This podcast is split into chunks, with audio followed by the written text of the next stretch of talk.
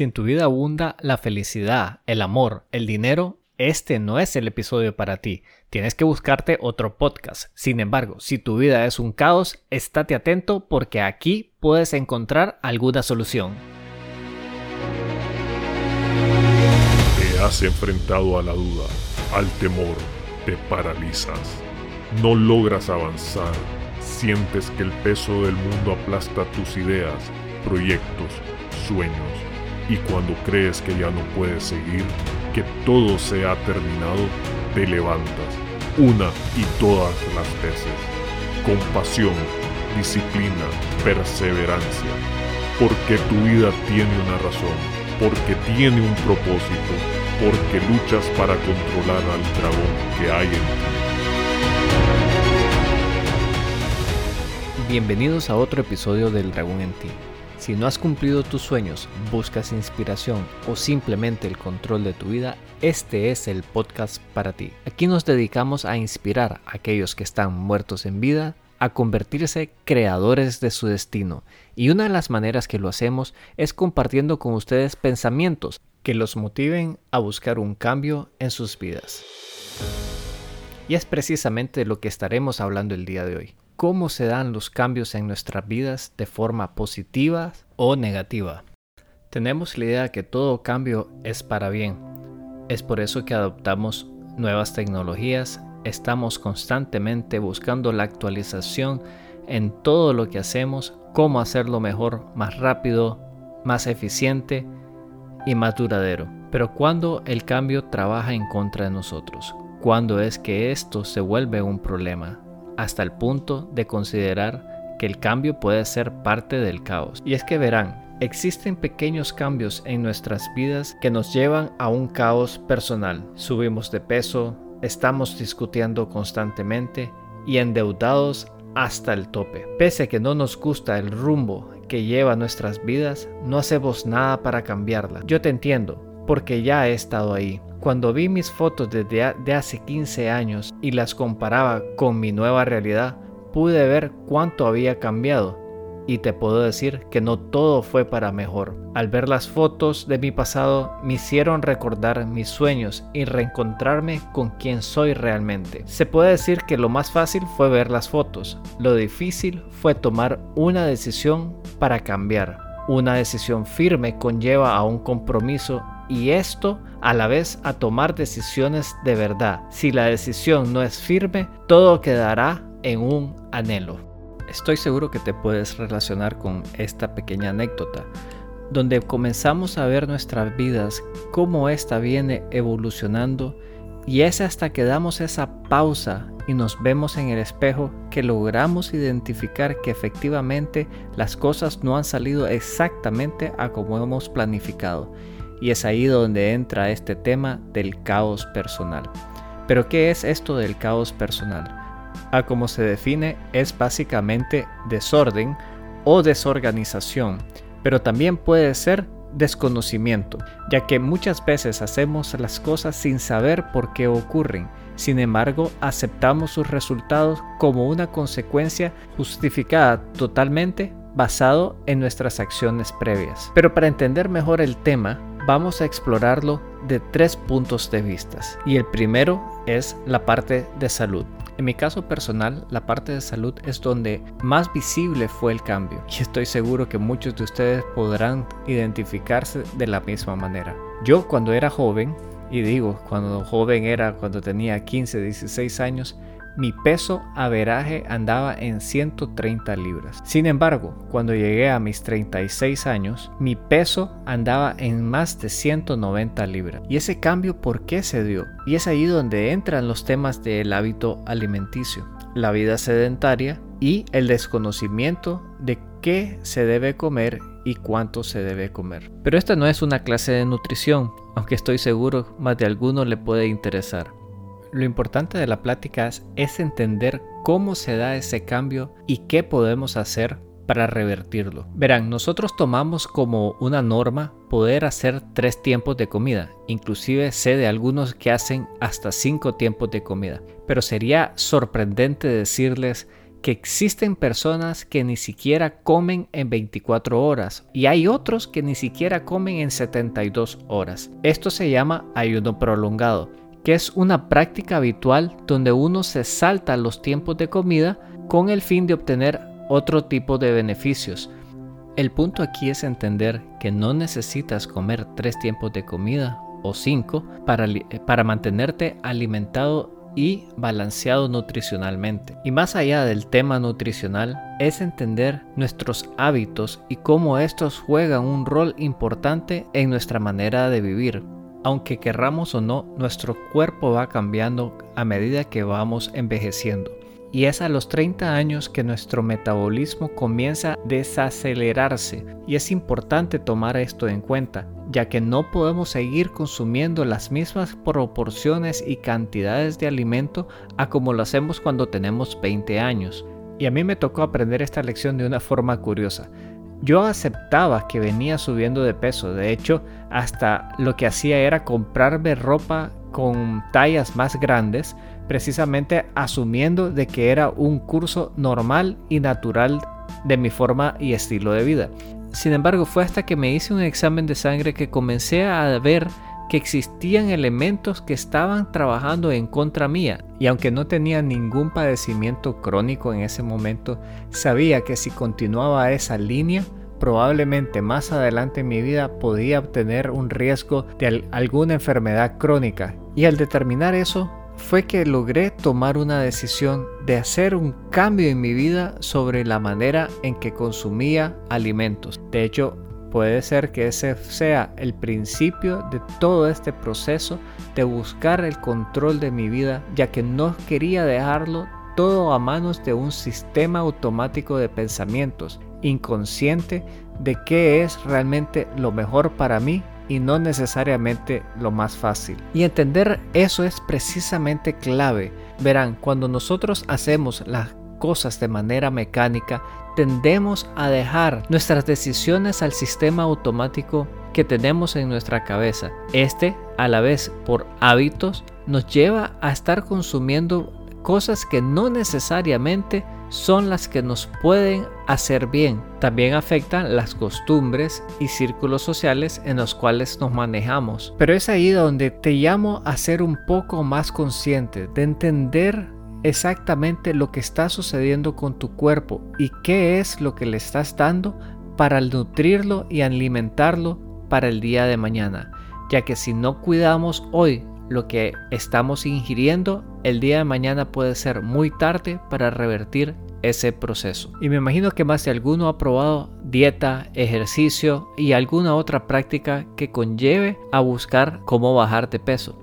Si lo están haciendo, los felicito. Y para aquellos que aún no lo hacen, los invito a escuchar el episodio con Norberto, donde él nos comenta lo que tuvo que pasar para llegar a ese momento de decisión y darle vuelta a su vida. Episodio 26 para los que están interesados. Esta área de salud es la parte visual del proceso. Es fácil identificar que la cosa no va bien y que todo es un caos cuando lo que logras ver enfrente del espejo no es exactamente lo que visionas tú como un cuerpo saludable. Y si te interesa todo este tema de tener el control de tu vida, te invito a que te veas precisamente en el espejo y, te digas a ti mismo si es ese el caos que quieres tener en tu vida o si no, qué debes de hacer para corregirlo. Lo que nos lleva al segundo elemento de esta plática y es las relaciones. Todos entendemos que es una relación, es precisamente la convivencia con otra persona. Y cuando comenzamos a tener un caos en nuestras vidas, esta área se ve altamente afectada. Todos hemos tenido una relación importante en nuestras vidas, ya sea que estemos casados o estemos con alguien conviviendo, podemos relacionarnos en este aspecto. Cuando arranca la relación, como dicen, todo es amor y felicidad. Sin embargo, a medida que pasa el tiempo, que convives más tiempo con esa persona, las cosas vienen cambiando y no todo cambia para mejor. Muchas veces se dan argumentos, pleitos, discusiones heridas que van creando en cada uno de nosotros un cambio de cómo vemos la relación y inclusive hay momentos que son tan decisivos que llevan a la ruptura de la misma relación en sí y es por eso que vemos un alto nivel de divorcios a nivel de parejas hoy en día. Pero ¿cómo es posible que las cosas cambien tan rápidamente? Es la misma persona con la que convives, es la misma persona a la que le pediste matrimonio y es la misma persona con la que estabas profundamente enamorado, dispuesto a aceptar todo lo que sea para pasar tiempo con ella o él dependiendo de la circunstancia. Entonces, ¿qué cambia a lo largo del tiempo? Que vaya enfriando esa relación, esa manera de convivir que en un momento dado era tan apasionado, tan comprensivo y tan desapegado. Pues yo creo que precisamente esas son las claves que se van de alguna manera olvidando. Y no pretendo ser un coach de pareja ni un experto en ellas, pero creo que en mi caso logré entender la diferencia entre dos palabras claves y una de ellas es callar y otra es silenciar. Verán, cuando uno se obliga a callarse, reprime el sentimiento en lo más profundo de su ser, creando esas heridas que habíamos comentado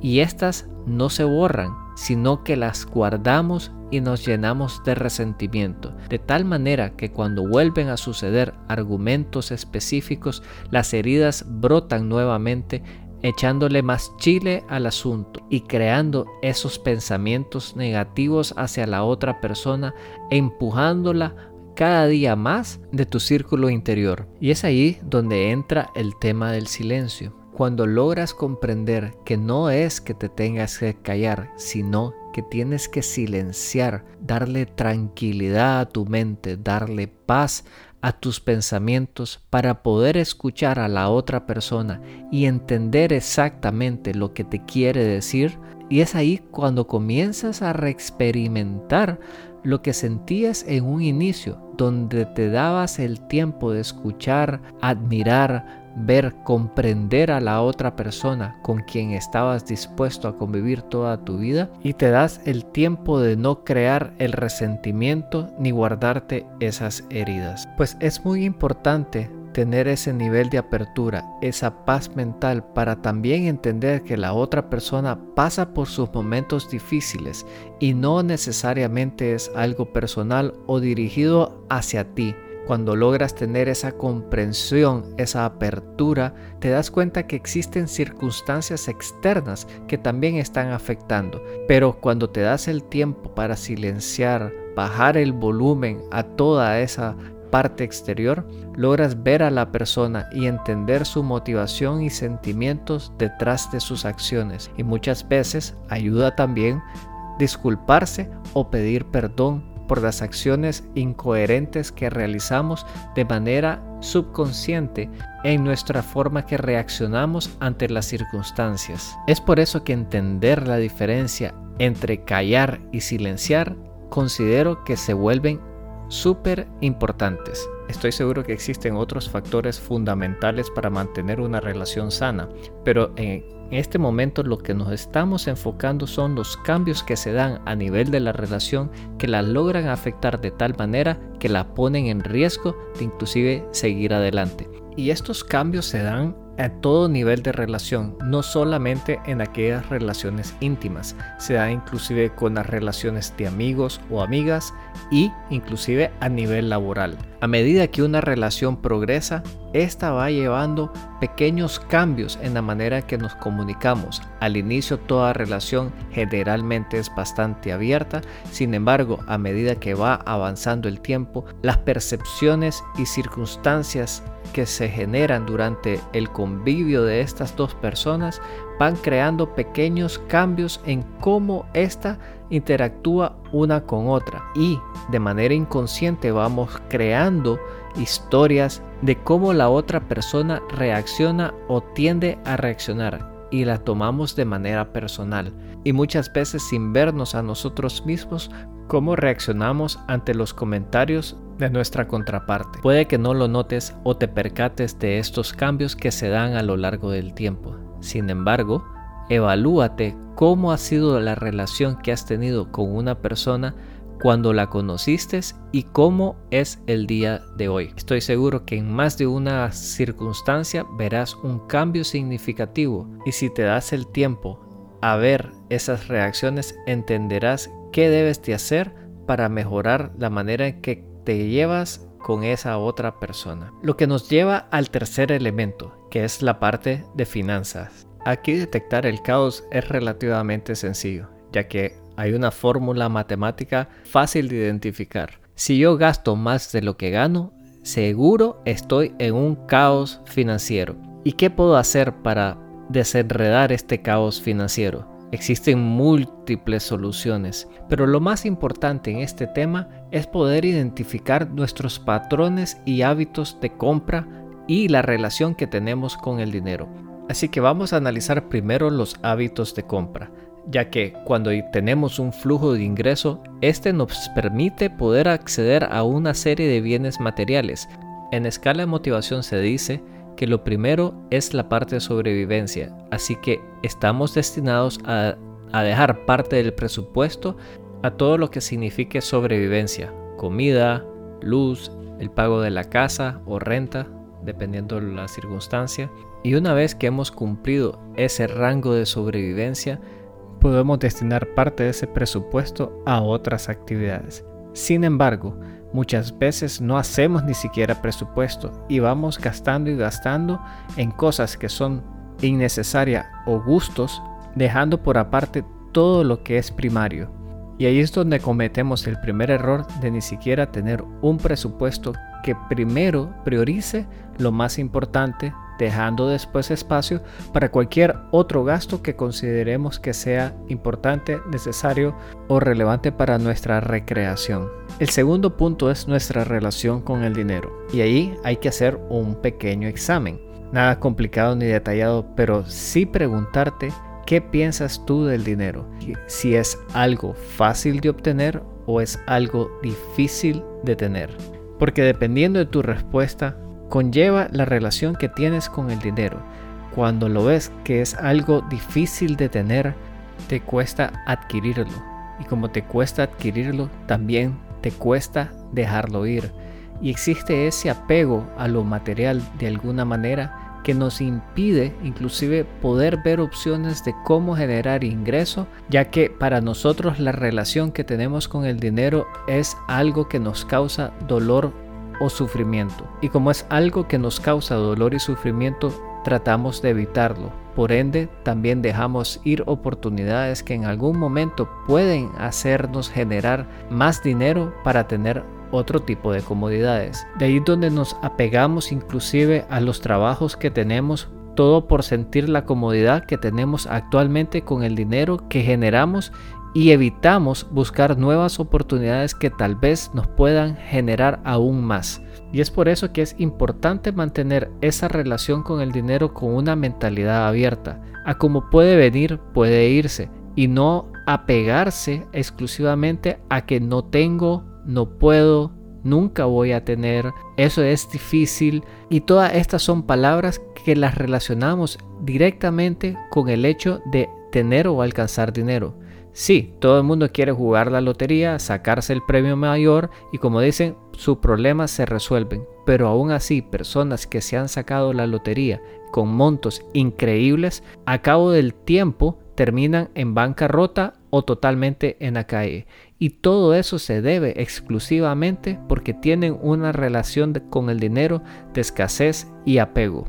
Así que hagan una valoración para determinar cuál es la relación que tienen ustedes con el dinero y si consideran que es algo muy difícil de alcanzar o obtener, ahí tienen una área de mejora que pueden hacer a nivel de sus pensamientos. Yo solía tener precisamente esa relación, consideraba que era algo difícil de tener y eso me llevaba a no querer gastar. Muchas veces tenía problemas a nivel del núcleo familiar porque yo decía no, Ustedes no saben lo que cuesta ganarse el dinero. Para ustedes es muy fácil solamente pedir y gastar.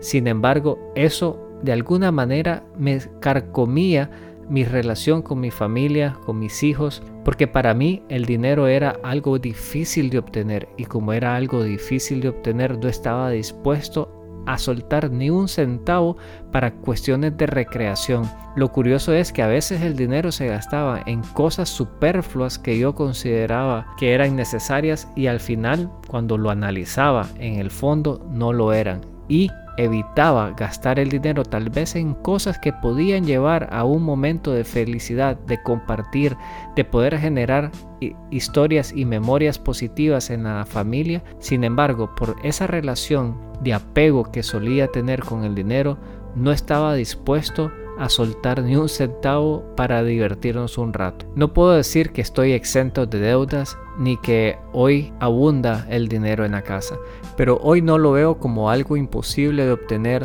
ni me estoy apegando a él. Sin embargo, lo que sí procuro es tener un presupuesto gastando primero en las cosas más importantes y primarias y posteriormente destinando partidas presupuestarias para otras áreas que considere la familia importante, sin importar el valor o el grado emocional que esto pueda generar, yo siempre estoy dispuesto de alguna manera de dejar ir ese apego al dinero por priorizar lo que es, la sanidad emocional de la familia. En mi vida he estado en momentos difíciles donde inclusive he estado sin trabajo y puede ser que en otros momentos de mi vida esa relación con el dinero la consideraba escasa y es con lo que vine creciendo hasta hace poco que me percato de que yo tenía una relación inversa con el dinero. Y es ahí donde yo creaba mi propio caos, porque yo estaba aferrado a él y él no a mí. Y cuando vives en un balance negativo, tu vida se vuelve cada día más difícil y creas estos hoyos o, espirales financieras, que es cuando tratas de cerrar un hoyo con un préstamo y este a la vez te obliga a tener que volver a prestar para poder cubrir el préstamo anterior y llevas un proceso totalmente negativo que a la larga te cuesta mucho salir de esa espiral. Y yo pasé por un momento de esos en mi vida y honestamente no se lo puedo recomendar a nadie. Entonces vemos cómo podemos considerar que nuestra vida es un caos, pero es un caos porque nosotros mismos nos permitimos vivir en él.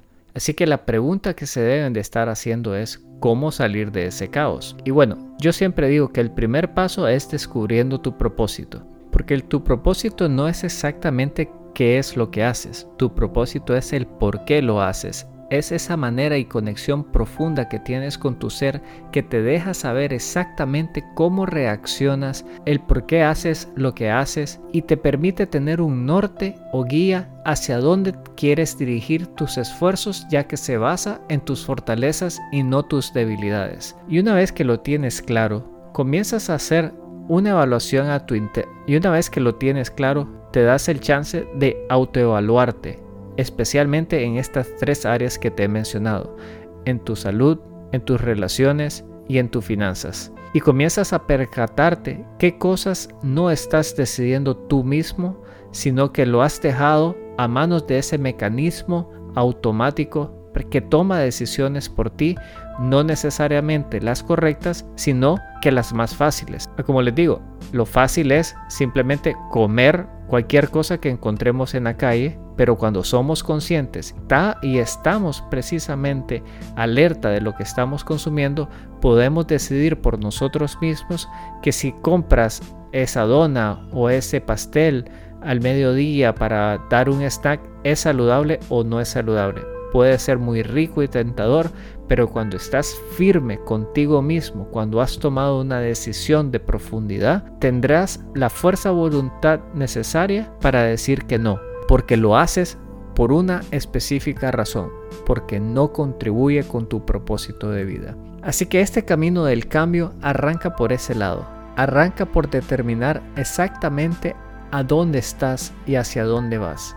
Y una vez que lo tienes claro, una vez que has entrado en esa conciencia, tu siguiente paso es comenzar a ver qué cosas necesitas cambiar en tu vida y para no abrumarte con todo, sugiero tomar un aspecto nada más, ya sea el de salud, el de finanzas o el de las relaciones. Y haz pequeños cambios, así como llegaste a ese deterioro, a ese caos, a ese desorden, también puedes ir corrigiendo el rumbo de tu barco con pequeños cambios de un 1% que poco a poco te van a ir llevando nuevamente a tu curso de vida en el cual tú decides cómo lo quieres llevar. No necesitas tener esas libras de más, no necesitas estar apegado a lo material, no necesitas ser reactivo cuando alguien está en desacuerdo contigo. Tú comienzas a decidir cómo quieres llevar tu vida y qué cosas te van a afectar y qué cosas no te van a afectar. Sé que es más fácil decirlo que hacerlo, pero también les puedo decir que si ni siquiera intentan hacerlo, jamás van a conseguirlo.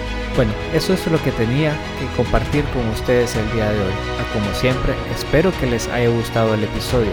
Y si tienen preguntas, si quieren continuar la conversación, siempre los invito a seguirnos en Instagram, en el Dragón en Ti, donde podemos seguir esta plática y de alguna manera ayudarles a resolver ciertos puntos.